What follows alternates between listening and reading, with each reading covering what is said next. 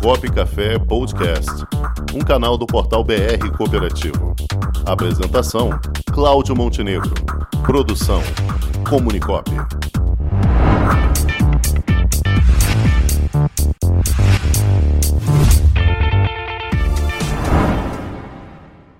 E ele já está aqui conosco, Paulo Campos. Boa tarde, mestre. Oi, e aí? Como é que estamos, Cláudio Montenegro? Eu... Estamos bem. Boa tarde, estamos tudo bem. bom? Estamos muito bem. Colorado, Saudações. Colo- Colorado deu uma sova ontem, né? Ah, não me fala, tô só de controle remoto, estamos fora da Libertadores. Só assistindo com o irmão, e tá, Tá difícil certo, essa vida. É o maior amor desespero de pro gremista é ter que ver o Colorado trabalhando, né? É complicado, é complicado. Mas tudo bem. Mas, Mas, vai se melhorar, console, melhorar. consolado. Nosso, É, é. nosso rubro-negro aqui se deu bem ontem também, graças a Deus. Ah, aí o rubro negro, os cariocas estão sempre no topo, né? Nem Graças a todos, Deus. nem todos. Nem todos. Bom, meu amigo aqui do lado aqui é botafoguense, coitado, mas tudo bem. Ah, daí não tem. Garrincha vai demorar pra voltar. Aí- Nem tudo que reluz é ouro. Vamos lá. Paulo, o que, é que você traz de, de notícias aí, de orientações para os dirigentes? Pois é, eu separei uma matéria aqui, Montenegro, é, um pouco polêmica. É, Opa, nós isso é bom. tivemos essa semana, Polêmica é bom, vamos lá.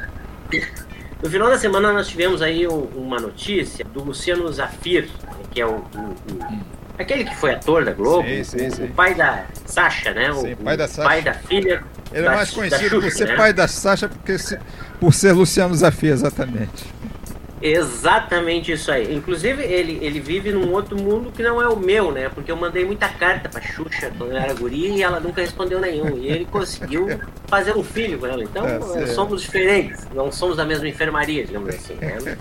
É, bueno, o que aconteceu foi o seguinte: ele, ele lançou uma propaganda é, de uma empresa de investimentos, que a gente não vai mencionar o nome aqui, porque neste caso não é, não é in- interessante, tá? É, é, informando que essa empresa é, oferecia, ao- com- através de algoritmos da, da NASA, é, juros, rentabilidade, ganhos de até 300% ao mês de investimentos para os brasileiros que resolvessem investir nessa empresa. E, e então ele se tornou, digamos assim, um garoto propaganda imediata dessa empresa. E, e- e essa marca, é, ela é sediada no Chipre, tá? Aham. É, a CVM se, se, se manifestou rapidamente e, e informou que ela não tinha, não estava regulamentada no território nacional para operar com, com investimentos. Olhando assim, o, o, o- Zafir, ele, ele é empresário, ele vive num, num mundo, digamos assim, é, duro, onde você tem competitividade, tal, então não pode ser muito ingênuo. Nós poderíamos até pensar que de repente ele não, não, não conhecesse a empresa e não tivesse condições de avaliar. Essa notícia foi eh, amplamente divulgada em todas as mídias aí, oficiais, inclusive. Agora, eh, imaginar que exista um- um- um- uma empresa que ofereça 300% de rentabilidade ao mês eh, parece um pouco complicado, né? Ele, ele veio às redes, às mídias sociais dele e, e pediu desculpas, eh, diz que o, a- a- o, o cachê dele ele vai colocar à disposição para entidades eh, sem fins lucrativos e tal. Eh, foi um erro, tá? Bueno, por que que eu essa empresa, inclusive, ela, ela está proibida de veicu- veicular propaganda no, no território nacional, a contar do fato em si, né? a partir do fato. Verdadeiro tiro na água, né? É, é, então, mas é, o estrago, em É. tese, estaria feito já, né? É, por que, que eu trouxe esse. Por que eu trouxe esse fato? É, pelo seguinte. Cooperativas entrantes, pessoas que estão tentando é, constituir cooperativas, e inclusive cooperativas atuais, as pequenas, as menores cooperativas, e algumas cooperativas é, constituídas é, no- nos interiores dos nossos estados, em, em lugares mais distantes, que têm menor acesso à informação formal, é, devem reconhecer que nós temos uma entidade representativa, que é o CB.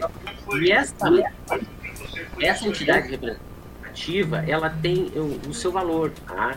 É, como referencial. Ela não é uma entidade reguladora setorial, mas ela é, é orientadora. Esteja no entorno dela, está em tese é, alicerçada por um referencial. Então, as cooperativas devem, primeiramente, buscar é, as referências através das organizações constituídas representativas, que é a OCB, e as, é, através das suas organizações estaduais, as OCEs. E o sistema está muito bem estruturado, o, o, Montenegro, a ponto de que você tem lá na Lei 5764 a necessidade de que as auditorias é, externas estejam habilitadas pela OCB para operar junto às cooperativas. Então, as cooperativas, é, ao procurarem auditorias externas, devem olhar lá no OCB aquelas que estão habilitadas.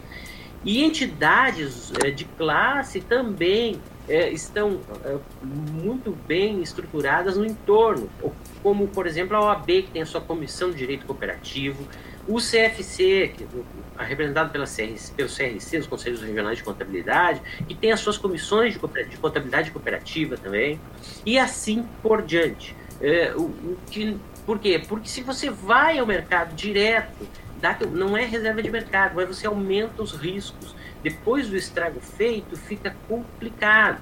E o trabalho que a OCB desenvolve hoje, uh, em termos de é, elaboração de matéria didática, organização setorial, é relevante, é muito relevante. Aí, o cara, o aluno inteligente vai fazer a seguinte pergunta. É, ele vai me perguntar o seguinte: tá, mas então uh, uma cooperativa de transporte tem uma demanda administrativa com, contra uma cooperativa agropecuária.